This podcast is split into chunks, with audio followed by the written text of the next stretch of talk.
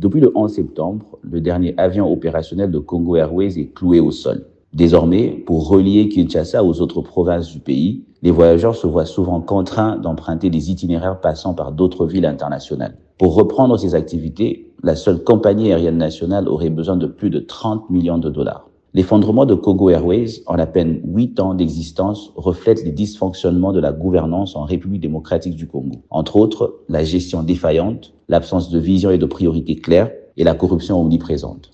Bonjour, je m'appelle Jacques Moukena, je suis chercheur principal en gouvernance à Ebouteli, Institut congolais de recherche sur la politique, la gouvernance et la violence. Vous écoutez le 36e épisode de la saison 3 de Ponajek, capsule audio d'Ebouteli et du groupe d'études de Congo GEC de l'Université de New York.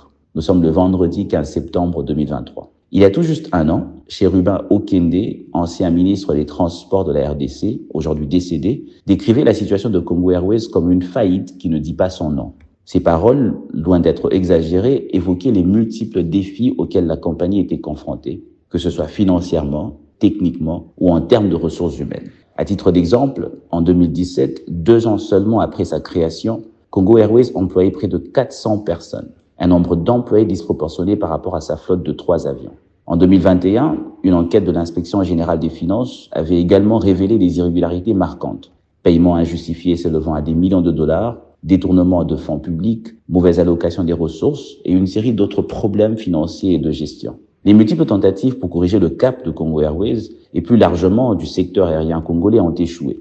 Il y a d'abord cette proposition de créer une nouvelle compagnie Air Congo qui a finalement été mise de côté. D'autres efforts, tels que des partenariats envisagés avec Kenya Airways, puis la société américaine IAM Development, n'ont pas abouti.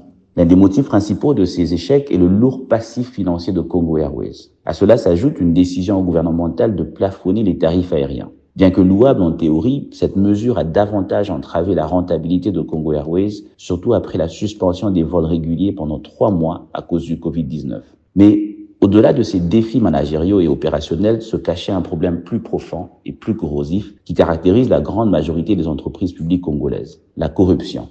Les révélations de malversation reconnues par Pascal Mouema, ancien directeur général de Congo Airways, concernant des détournements massifs, ont illustré la dégradation interne. Il ne s'agissait pas simplement d'une entreprise confrontée à des défis opérationnels et financiers conjoncturels, c'était surtout une entité où la corruption s'était inscrite comme mode de gestion. Lorsque les annulations de vols par Congo Airways devenaient répétitives, il était évident que la compagnie était à bout de souffle. Le reste de sa flotte, déjà clouée au sol pour des raisons techniques, était un signe palpable de la paralysie dans laquelle se trouvait la compagnie aérienne.